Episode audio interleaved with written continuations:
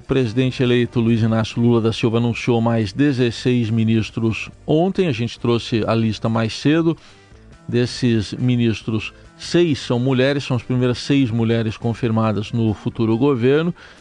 Se somam a outros cinco ministros já anunciados, total de 21, e o próprio presidente já disse que faltam 16 ainda pastas para serem indicados os titulares, possivelmente na próxima segunda-feira. Sobre esse assunto, a gente convida para uma conversa Vitor Oliveira, cientista político e diretor da consultoria Pulso Público. Vitor, bom dia, obrigado pela presença. Bom dia, Aysen e todos os nossos queridos ouvintes. Bom, inicialmente queria uma avaliação sua desses 16 nomes. A gente teve as primeiras mulheres, é, mas ainda proporcionalmente um número baixo de mulheres. Qual a sua avaliação? É, de fato, é um número baixo de mulheres é, e também é, a alocação né, é, apenas de mulheres em pastas, não vou dizer de menor importância, mas certamente não são pastas, primeiro, de Estado e nem pastas com muitos recursos, né, embora a gente não possa falar isso do, do Ministério da Saúde. Né. O, o que a gente percebe, na verdade, isso é uma triste constatação, é que é só um desdobramento do que é o sistema político brasileiro, ou seja, a representatividade de mulheres nos espaços de poder, de maneira geral, é baixa. Né? E, e os, o ministério ou o gabinete né, do presidente, ou seja, como ele escolhe os seus ministros e ministras, reflete isso, né? seja por conta uh, dos partidos políticos, que têm poucas mulheres em cargos de, de, liderança, em posições de protagonismo, ou mesmo do próprio Congresso Nacional, que tem é, pouquíssimas mulheres também, quando a gente pensa no que é, é o tamanho da população feminina é, de maneira geral. Né? Então, uh, de fato, são poucas mulheres, mas isso é um reflexo de uma questão estrutural. Bom, nessas poucas mulheres, é, o, ao anunciar esses nomes, o próprio presidente disse que é, quem tem na expectativa não deve perder a expectativa. Parecia um recado ali em relação a, a futuras indicações é, envolvendo negociações com Simone Tebet, com Marina Silva. Enfim, o que, que, que caminhos são possíveis para essas duas figuras importantes para a campanha do presidente eleito no segundo turno? É, eu acho que até muito mais que um recado para essas duas, é um recado para uh, par os parceiros, potenciais parceiros da coalizão, né? Os uh, chefes de partido, deputados, senadores, enfim, que têm essa expectativa de ocupar uh, cargos nesse nível. A, a, grande questão, né, especialmente aí quando a gente fala de Marina Silva e Simone Tebet, é que elas tiveram uma relevância enorme na campanha, né, especialmente ali no segundo turno. Não foram adesões de primeira ordem, o que, uh, assim, a, a, ausência delas em pastas do núcleo do governo uh, denota isso, né? Os aliados de primeira ordem ali estão, mas elas são aliadas ali muito importantes, mas que Uh, uh, ou melhor, cuja uh, projeção de poder não atinge, por exemplo, o Congresso Nacional. Né, a bancada da rede é, é, muito pequena, na verdade são, é a Marina e mais um, né? Então, assim, a, a gente, é, quando a gente pensa no MDB, o MDB é um partido que não é, se é, é, consolidou em torno de Simone Tebet. Foi uma candidatura é, que ocorreu, cresceu, mas que não necessariamente entusiasmou o partido. E nem entusiasma hoje em dia, especialmente as bancadas é, no Senado e na Câmara, que gostariam de ver nomes, uh, vamos dizer assim, mais próximos, né, mais uh, afáveis ao, a, ou mais uh, tradicionalmente eh, voltados para essa política que uh, muita gente não gosta, mas que, enfim, faz parte da política no Brasil em qualquer lugar do mundo, que tem a ver aí com controle de recursos, aparecer, né? É importante ter um ministério para aparecer, isso tem a ver com as perspectivas eleitorais e também com a perspectiva de implantar, implementar a política pública. Mas desse ponto de vista, Simone Tebet não é exatamente nem a Simone Tebet nem a Marina, são pessoas assim que projetam esse poder uh, para além das eleições e para dentro do sistema político, mas obviamente tem um poder muito grande, é, é, uma relação com a sociedade, com a mídia, com os setores do empresariado, enfim. É, então, assim, é uma, é uma equação que não é simples de se resolver, porque é, é necessário acomodar esses aliados de primeira ordem, algo que o, de alguma forma né, o Lula já fez. Uh, é necessário acomodar esses parceiros que aderiram à campanha e que foram fundamentais para a vitória no segundo turno, né, mas de uma maneira que também não melindre ou prejudique né, ou retire o espaço dos aliados de última hora, que são esses que depois da, das eleições chegam né, que é a hora que se forma a coalizão. Porque, e é importante a gente dizer que é, não tem nada de ilegítimo, pelo contrário, a população elegeu essas pessoas, o governo uh, precisa considerar isso. Né? Então faz todo sentido trazer essas, uh, uh, esses deputados e senadores para o governo.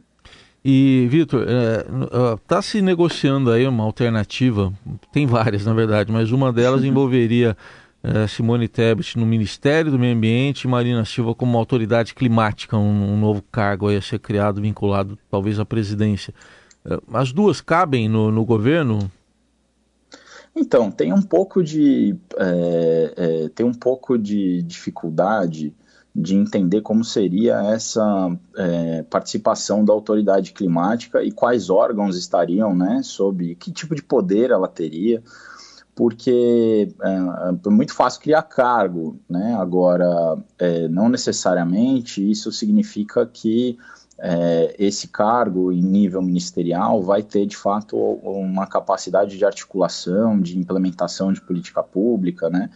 Uh, agora, isso pode ocorrer, é muito uma questão também do quanto, de quanto prestígio o próprio presidente da República vai revestir esse novo, é, esse novo cargo, né? Tem um pouco a ver, acho que também com o cargo que foi criado lá nos Estados Unidos, enfim, tem um, tem um pouco uma ideia assim de destacar a agenda climática. Né? Agora, é, é, é difícil você também é, é achar espaço para duas é, figuras tão solares do ponto de vista eleitoral, pelo menos duas figuras que, que são tão relevantes assim, para o debate público nacional, e colocá-las no mesmo quadradinho, porque goste ou não é, um, é, é uma caixinha muito muito muito próxima, né? E, e talvez muito pequena para ambas, né? Então não é simples. Eu acho que até é, eu não sei exatamente o que, que Marina Silva deseja fazer, né? Mas eu, eu, eu entendo que ela, inclusive, talvez tivesse mais protagonismo, eventualmente indo para, ficando no Congresso mesmo. É, não é uma não é uma, uma solução simples, né? Porque uhum o PT, é, é, de fato, é, teve receios aí de, de dar a Simone Tebet o que ela gostaria de ter. Ao mesmo tempo, acho que Lula, né, pessoalmente, tem uma, uma gratidão muito grande e Simone Tebet, obviamente, tem um capital eleitoral que foi construído. É, mas, como eu disse, é, isso talvez não seja suficiente para garanti-la um, um ministério diferente. O que se especula desde ontem aí é a ida de Simone Tebet ao Ministério das Cidades, com Marina Silva ficando no Ministério do Meio Ambiente. Né? Mas ainda são especulações. Me parece um arranjo mais viável do que esse da Autoridade hum. Climática. Estamos ouvindo o Vitor Oliveira, cientista político e diretor da consultoria Pulso Público. Aproveitando a sua citação aí do Ministério das Cidades, que eu ia abordar também, é uma recriação, porque uh, deve aí o Ministério da Infraestrutura ser dividido em Ministério das Cidades e Ministério do Desenvolvimento Regional, dois ministérios que voltariam. Só que tem o Centrão de olho também, né, Vitor? Enfim, como o Centrão não é nem aliado de segunda hora, é dessa hora mais recente projetando o futuro, a sobrevivência do próprio Centrão. Como acomodar isso? Ou dá para acomodar? É, a arte de, de formar governos, né, não é, não é simples. Uh, inclusive, assim, eu já de largada já acho que vai ser muito difícil a gente escapar uh, de uma reforma ministerial até o fim do, do próximo ano, mesmo com todos esses acordos sendo fechados, exatamente porque esses ajustes são muito grosseiros no começo do governo e vão se refinando conforme as coisas vão acontecendo. Né? Óbvio que quando a gente fala centrão é uma coisa amorfa, tem muito interesse aí, é, por exemplo, o próprio MDB é ou não centrão, já foi, fez parte, deixou de ser. Uh, então, assim, a gente é, é, sabe que, por exemplo, o Ministério das Cidades depende do perfil dele, porque ele pode ser um, um, ministério mais formulador de política pública. Nesse sentido, ele seria fundamental, né? A gente precisa demais discutir as cidades brasileiras, o espaço urbano, né, é, é, mobilidade urbana, ocupação do espaço, habitação, tem uma série de questões que são super relevantes que, que poderiam passar pelo Ministério das Cidades. Então, pode ser um super ministério, mas pode ser também um ministério com menos, com menos recurso, né? Depende muito de onde vão ficar programas do tipo Minha Casa Minha Vida, uh, programas, enfim, que, que eventualmente, né, é apoio à construção de, de metrô, BRT, essas coisas e tal, que aparecem bastante, os políticos obviamente estão interessados.